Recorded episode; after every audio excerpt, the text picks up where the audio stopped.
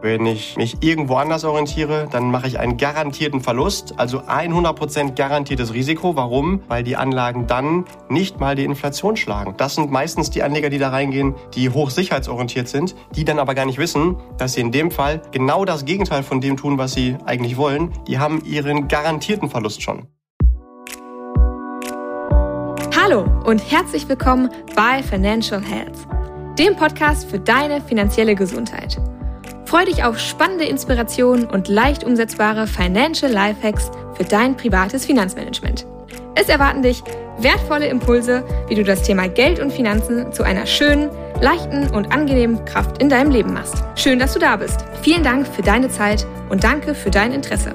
Es freuen sich auf dich Julian Krüger und die großartige Amelie Lieder. oh, vielen Dank, vielen Dank.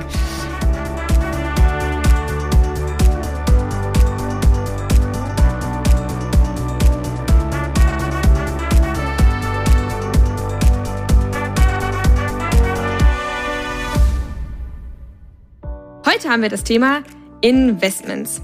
Investments, ist das eigentlich ein Teufelszeug oder ist das richtig geiler Shit? Ganz zu Anfang würde ich gerne erstmal an dich die Frage richten, Julian, was fällt denn eigentlich alles unter Investment? Also im Allgemeinen, was ist vielleicht auch das Gegenteil von Investment, sodass wir das Ganze erstmal ähm, abgrenzen können, sodass wir erstmal wirklich ein Verständnis davon haben, was ist mit Investment eigentlich gemeint? Ja, vielen Dank für die Frage. Grundsätzlich ist ein Investment etwas, wo du dein Geld hinein investierst und es dort intelligent liegt und idealerweise härter für dich arbeitet, als du vorher zum Akquirieren, zum Verdienen dieses Geld arbeiten musstest, sodass es dir in irgendeiner Weise Erträge gibt.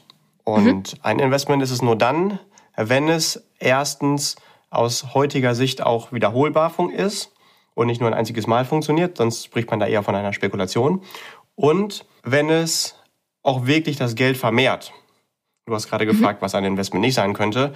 Umgangssprachlich sagen wir manchmal an der einen oder anderen Stelle, ja, ich habe jetzt in ein neues ähm, Auto investiert.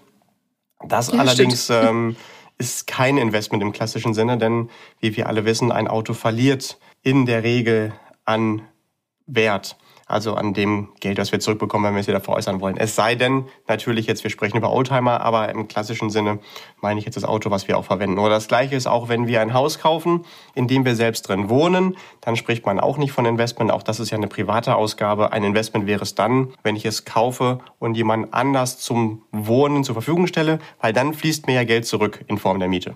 Mhm, gut. Also ist das jetzt erstmal die Abgrenzung oder die Erklärung, die wir fürs allgemeine Verständnis äh, benötigen. Ähm, kann man das noch weiter konkretisieren? Also was ist ein spezifisches Investment? Ah, okay. Die Frage danach, wie funktioniert das jetzt? Also was ist das im Einzelnen? Mhm. Hm. Nehmen wir mal zum Beispiel einen Investmentfonds. Das ist eine Möglichkeit, in die globale Wirtschaft zu investieren und mich an dem Umsatz und an den Gewinnen, die daraus resultieren in der Wirtschaft, also bei großen Unternehmen, daran zu beteiligen. Und dadurch, dass die langfristig wachsen, fließen mir dann auch wieder Erträge zurück. Das wäre ganz klassisch ein Investment in der, nennen wir es mal, in der Weltwirtschaft. Mhm. Jetzt hast du gerade das Wort langfristig gesagt. Was meinst du mit langfristig? Langfristig in diesem Sinne meint, dass ich aus heutiger Sicht, wenn ich damit starte, plane, zumindest bei einer Einmalanlage, schon so sechs, besser sieben Jahre aufwärts da drin investiert zu sein. Je länger, desto besser. Warum? Diese Anlagen, die entwickeln sich nicht kontinuierlich wie an der Schnur gezogen. Die schwanken um ihre Rendite herum. Das nennen mhm. die Profis auch Volatilität, kommt von volare Fliegen.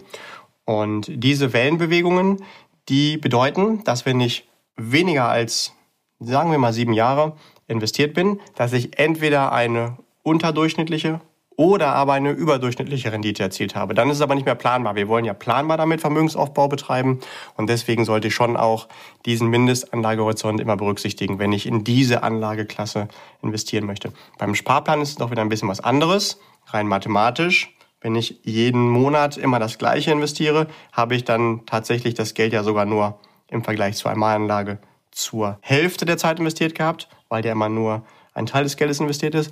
Dafür kann es aber sein, dass ich vom Cost-Average-Effekt profitiere. Das heißt, ähm, dadurch, dass ich in eine schwankende Anlage investiere, erziele ich dann einen Durchschnittskostenpreis. Und das kann zum Vorteil sein, Wenn ich starte, dann geht der Preis erst runter, dann erwerbe ich für das gleiche Geld immer mehr Anteile und geht es dann hinterher wieder ein bisschen nach oben. Dann kann ich auch schon deutlich Plus gemacht haben, selbst dann, wenn ich am Ende bei dem gleichen Startkurs stehe, wie es am Anfang gewesen ist. Das ist bei der Einmalanlage natürlich nicht so. Mhm. mhm. Jetzt hast du ja gerade sechs bis sieben Jahre gesagt. Was ist denn, wenn ich jetzt das, den Wunsch habe, dass ich in drei Jahren, ja, nehmen wir mal ein Konsumbeispiel, ich möchte in drei Jahren eine Weltreise machen und möchte dafür Geld zurücklegen. Ähm, sollte ich das Geld dann auch investieren? Ja und nein. Zum Beispiel über einen Investmentfonds, so wie du gerade gesagt hast? Ja und nein gleichzeitig. Mhm, toll. genau.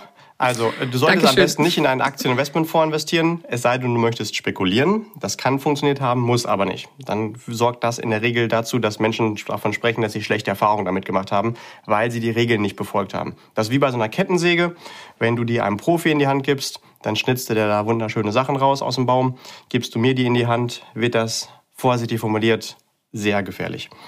Und äh, die gleichen Regeln, die gibt's halt auch in dem Investmentbereich. Wenn ich jetzt zum Beispiel, wie du sagst, für drei Jahre investieren möchte, dann sollte ich eine Anlage wählen, die auch schon für diesen Mindestanlagehorizont geeignet ist. Das wären dann aber keine Aktieninvestmentfonds, die zwar langfristig die höchsten Renditen bringen, aber auch dementsprechend mit höheren Schwankungen, also dieser höheren Volatilität verbunden sind.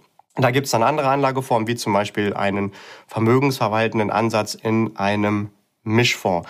Gleichzeitig sind wir bei drei Jahren ungefähr auch an der Grenze. Das heißt, wenn ich noch darunter planbar mein Geld anlegen möchte, dann würden wir das nie in dem Sinne investieren, sondern eher sicher irgendwo verwahren. Irgendwo auf dem Tagesgeld oder meinetwegen auf dem Girokonto. Das ist bei der aktuellen Zinslage nahezu identisch. Mhm. Hm, okay. Mm, und was ist, wenn wir jetzt zum Beispiel keinen besonderen Anlass haben? Also wenn jetzt nicht der Wunsch besteht, hey, ich möchte in drei Jahren, wenn wir mal bei dem Beispiel von gerade bleiben, eine Weltreise machen, sondern ich lege einfach nur, ja, meinetwegen jetzt monatlich Geld zurück für irgendwelche langfristigen Ziele. Was benötige ich denn, um ein Investment lange zu halten? Gibt es da noch irgendwelche Tipps oder Dinge, auf die ich achten sollte? Das kann man unterscheiden in technische Dinge und in psychische Dinge. Gehen wir erstmal auf das Technische ein. Du brauchst natürlich ah, irgendwie eine mhm. Verwahrstelle, wo das Ganze liegen kann. Ein Investment kannst du dir vorstellen wie so ein Salatkopf den willst du nicht einfach irgendwo auf den Küchentisch legen. Im Zweifelsfall kommt dann dein Hund und schnappt ihn dir weg am nächsten Tag, sondern der muss irgendwo in den Kühlschrank, da kommt keiner dran und da ist er halt dann auch immer schön gekühlt und hält halt lange. Ähm, sowas nennt man Depot. Und auf der psychischen Ebene, das ist deutlich wichtiger nochmal als, als die technische, da ist natürlich auch entweder notwendig, dass ich weiß, wie es funktioniert und dann nicht, wenn es mal schwankt und kurzfristig runtergeht, dass ich dann sage, boah, Hilfe, ich steige jetzt aus. Ähm, dass ich das verstanden habe oder dass ich jemanden an meiner Seite habe, so eine Art Finanzcoach, dem ich dann erstmal anspreche bei sowas, boah, es ist gerade runtergegangen, ich habe ein schlechtes Gefühl, dass der mir dann die Antwort gibt, entweder, yo, äh, bevor es noch weiter runterdonnert, danach sieht es gerade aus, nehmen wir es jetzt mal raus, oder er sagt, das ist ganz normal im Rahmen der Schwankung und äh, mach einfach die Augen zu, warte noch ein paar Jahre dann freust du dich. So wie einer der Börsenaltmeister, vielleicht hat der ein oder andere schon mal von dem gehört, der André Costolani mal gesagt hat, ähm, alles was du brauchst ist äh, die richtigen Titel und dann dementsprechend eine Schlaftablette, die du einwirfst, um dann zwischendurch zu schlafen und nicht zu gucken, bis dein Anlagehorizont dann auch erreicht ist. Ja, äh, schöner Satz, schöner Satz. Ganz witzig. Ich habe auch ähm, den einen oder anderen Kunden, der zum Beispiel zu mir auch sagt, du, ich will da gar nicht regelmäßig ein Update zu haben, wie es gerade mal in meinem Depot aussieht. Das soll da einfach liegen. Das wird schon laufen, das wird sich schon entwickeln. Äh, melde dich bitte nur, wenn es nicht läuft, so nach dem Motto. Mhm. Und ansonsten will ich davon gar nichts mitkriegen, weil ich da gar keine Emotionen irgendwie reinbekommen will. Das ist ganz witzig, dass du das jetzt, das jetzt sagst, weil das tatsächlich viele betrifft. Emotionen sind in den Lebensbereichen, wo sie hingehören, ganz, ganz tolle Empfindungen und da, wo sie nicht gehören, ziemlich schwierige, große Herausforderungen. Und da muss man einfach mhm. lernen, mhm. in diesem Bereich gehören sie besser nicht. Ist aber ganz normal, dass die aufkommen, denn wir verbinden natürlich mit dem Geld sofort etwas, was uns emotional wichtig ist. Wenn es da jetzt zum Beispiel mhm. mal um 1000 Euro schwankt, dann hast du das Gefühl, oh nein, ein kleiner Urlaub, dementsprechend, äh, der ist da jetzt in Gefahr. Und diese Kopplung, mhm. die darf halt nicht passieren, sondern das müssen wir einfach verstehen, dass das ganz normal ist. Mhm.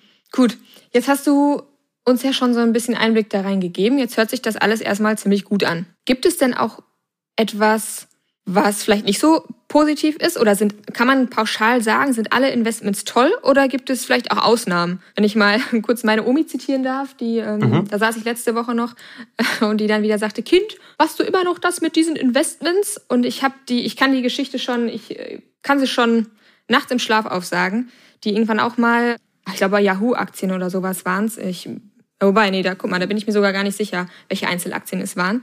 Ähm, ja, und damit natürlich auch eine ganze Menge Geld verloren hat, weil es eben ein anderes Investment war.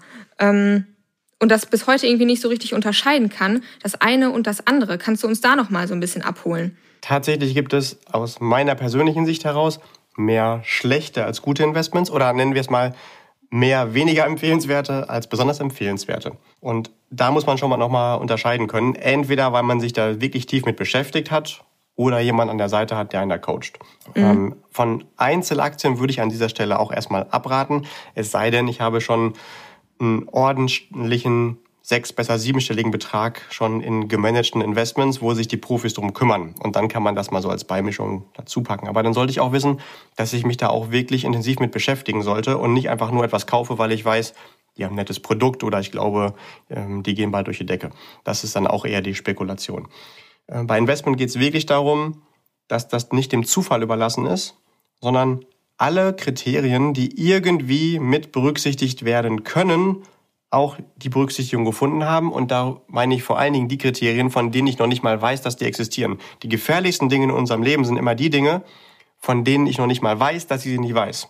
Wenn es Dinge mhm. sind, die ich schon kenne und wo ich sage, da habe ich keine Ahnung davon, dann kann ich das Risiko zumindest eingrenzen. Und gefährlich ist aber immer, wenn ich sage, oh, ich weiß das und ich habe da irgendwie einen Zeitungsartikel gelesen und feuerfrei. Ja? Deswegen gibt es durchaus auch einen Unterschied von Menschen, die das als Nebenhobby betreiben und denen, die das professionell machen.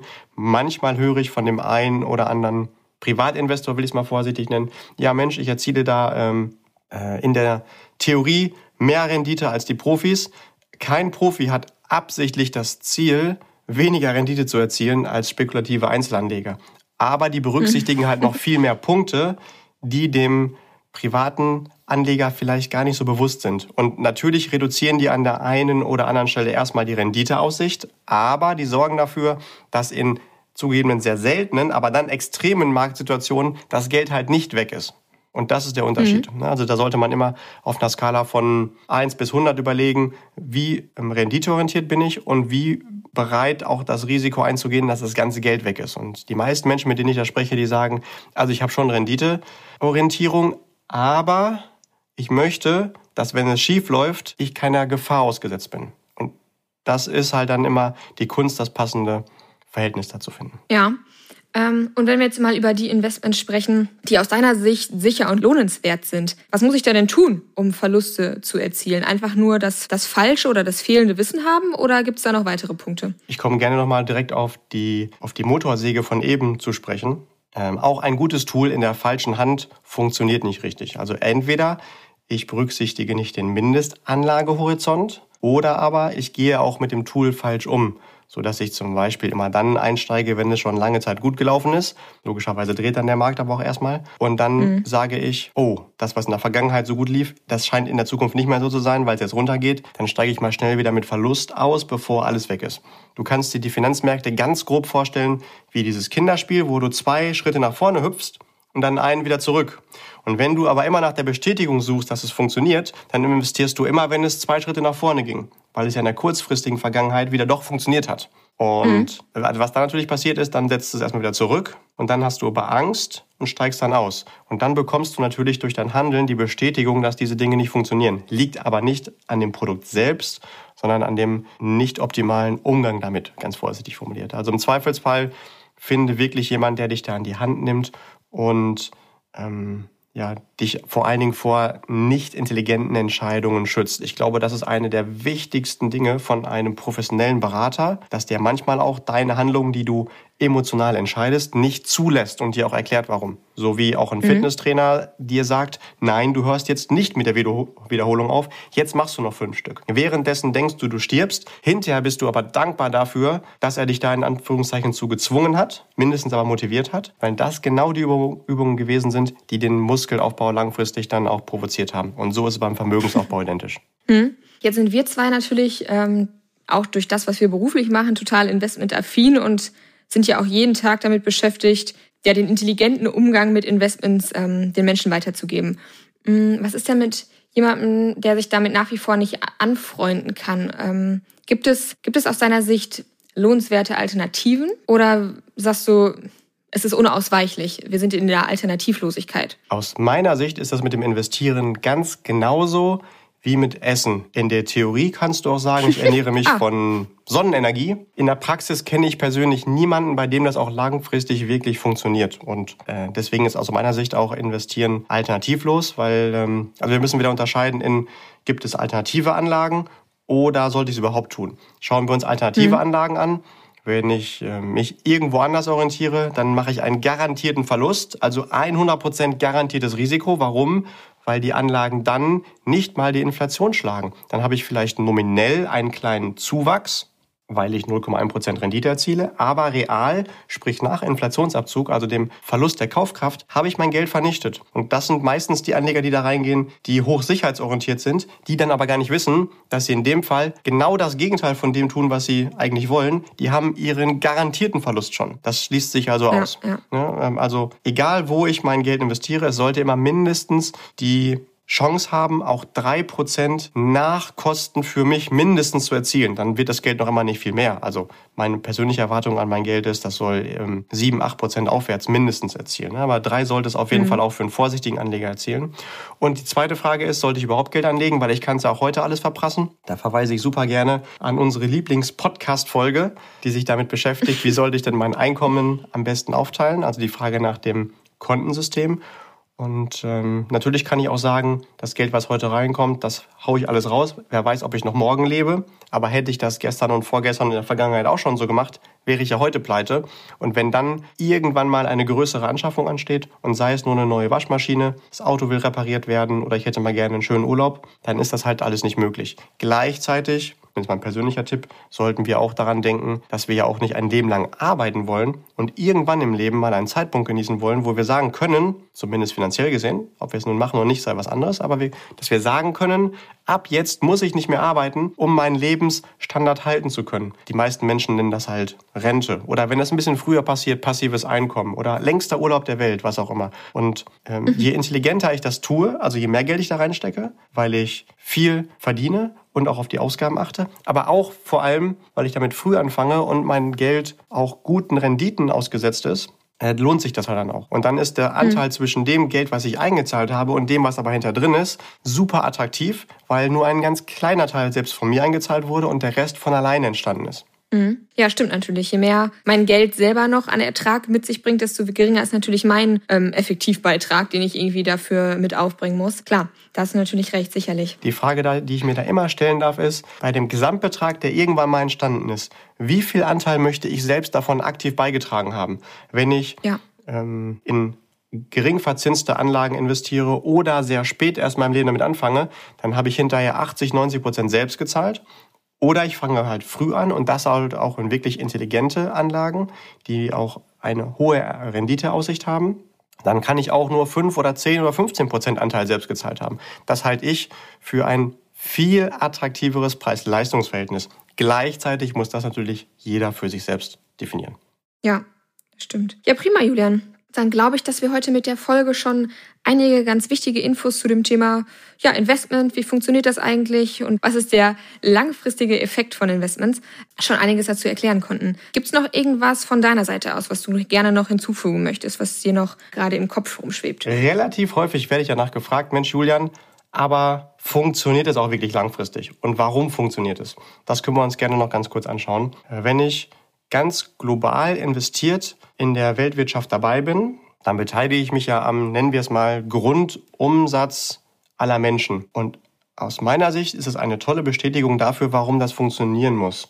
Denn wenn ich jetzt in Unternehmen investiert bin, die Energie produzieren, die vielleicht Autokraftstoff produzieren, die Lebensmittel herstellen, die Gesundheitsprodukte, Pharmazieprodukte entwickeln und produzieren, in Dienstleistungsunternehmen und äh, Nahrungsmittel jeglicher Art, dann gebe ich mir ja selbst als Konsument durch meine Existenz die Garantie, dass das funktioniert. Warum? Denn durch meine Existenz sorge ich ja dafür, dass die Menschen, äh, diese Unternehmen Umsatz machen und damit Gewinne erzielen. Denn auch ich benutze ab und zu mal ein Lebensmittel und Strom und äh, tanke mein Auto. Und dadurch sorge ich ja selbst für die Gewinne dort. Und ähm, wenn ich jetzt intelligent mich bei diesen Unternehmen beteilige, dann sprechen wir von einem System, das kann man wunderbar Payback 2.0 nennen. Payback 1.0, da partizipiere ich nur an meinem eigenen Umsatz im Supermarkt. In Payback 2.0, also mit intelligenten hm. Investments, wie zum Beispiel mit Aktieninvestmentfonds, beteilige ich mich nicht nur an meinem eigenen Umsatz, sondern auch dann, wenn du mal wieder einen Lippenstift kaufst oder eine neue Cola und das auch genauso dein Kollege macht oder deine Freundin oder jemand, den du noch nicht mal kennst. Und wenn ich jetzt überlegen darf, möchte ich lieber nur äh, Prozente darauf bekommen, wenn ich einkaufen gehe oder Prozente, wenn irgendjemand auf diesem Planeten einkauft und shoppt dann finde ich das schon echt smart. Und dann auch wieder die Frage danach, äh, kann es auch sein, dass es nicht mehr funktioniert? Ja, tatsächlich, das kann sein. Dann wäre das aber die Wirkung. Und die Ursache muss man dann zurückgucken, also nach dem Baum- und Wurzelprinzip. Was ist dann die Wurzel? Also äh, die Ursache davon wäre, dass niemand mehr auf diesem Planeten Konsum betrieben hat. Das würde relativ schnell dazu führen, zumindest nach dem aktuellen System, in dem wir leben, dass es auch keine Menschen mehr gäbe oder die gesamte mhm. Weltwirtschaft mit dem Geldsystem nicht mehr. Also solange das System, in dem wir leben, funktioniert, also das Wirtschafts- und Geldsystem, wird dieses System auch funktionieren. Dann ist es auch ansonsten egal, wenn es nicht funktioniert, wenn ich alternativ das Geld irgendwo bei einem unattraktiven Festzins angelegt habe, wenn derjenige, der mir diese Garantie gegeben hat, der wird schon viel früher nicht mehr existieren. In der Regel war das ja eine Bank und die sind zum Überleben von uns Menschen ja deutlich weniger relevant als jemand, der Nahrungsmittel und Strom und Gesundheitsprodukte herstellt. Mhm.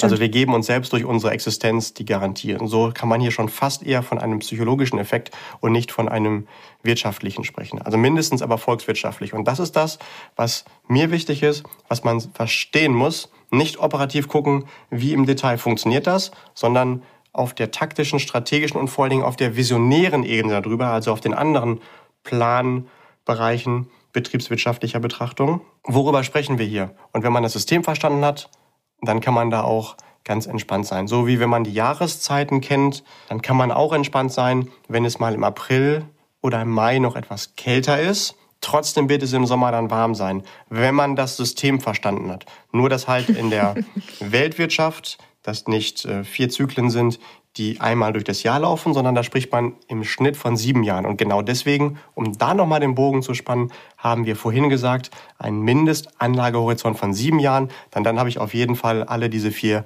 Jahreszeiten an den Finanzmärkten auch mit berücksichtigt und es hat sich für mich auch wirklich gelohnt. Unter der Voraussetzung natürlich, es war ein clever ausgewähltes Produkt. Und wenn ich da unsicher bin, dann frage ich einfach jemanden, der sich damit auskennt. Der sollte aber unbedingt erstens sich ausgewiesenermaßen damit auskennen und das nicht auch nur als Hobby machen und zweitens natürlich nicht für eine Gesellschaft arbeiten, sondern den ähm, Blick von oben auf den gesamten Markt haben und mir dann genau sagen können, bei der Gesellschaft passt das zu dir, bei der das und bei der das. Ja, ja cool. Das war doch noch eine, eine, noch eine tolle Ergänzung. Ich danke dir für die Erklärung und für die guten Beispiele. Und ja, auch lieber Listener, danke dir fürs Zuhören und danke schön für dein Interesse. Wenn du Fragen hast oder Themenwünsche, dann darfst auch du dich natürlich gerne melden. Und wenn du magst, hör natürlich auch gerne in die anderen Folgen rein. Und wenn dir gefällt, was du hörst und wenn du der Meinung bist, dass dieser Podcast auch noch anderen Menschen in deinem Umfeld einen Mehrwert bringt, dann teile ihn gerne mit deinen Liebsten. Und ähm, ich wünsche dir einen wunderbaren Tag und bleibe gesund und bis zum nächsten Mal. Danke, liebe Amelie, lieber Listener. Keep growing, bleib gesund, auch finanziell. Dein Julian.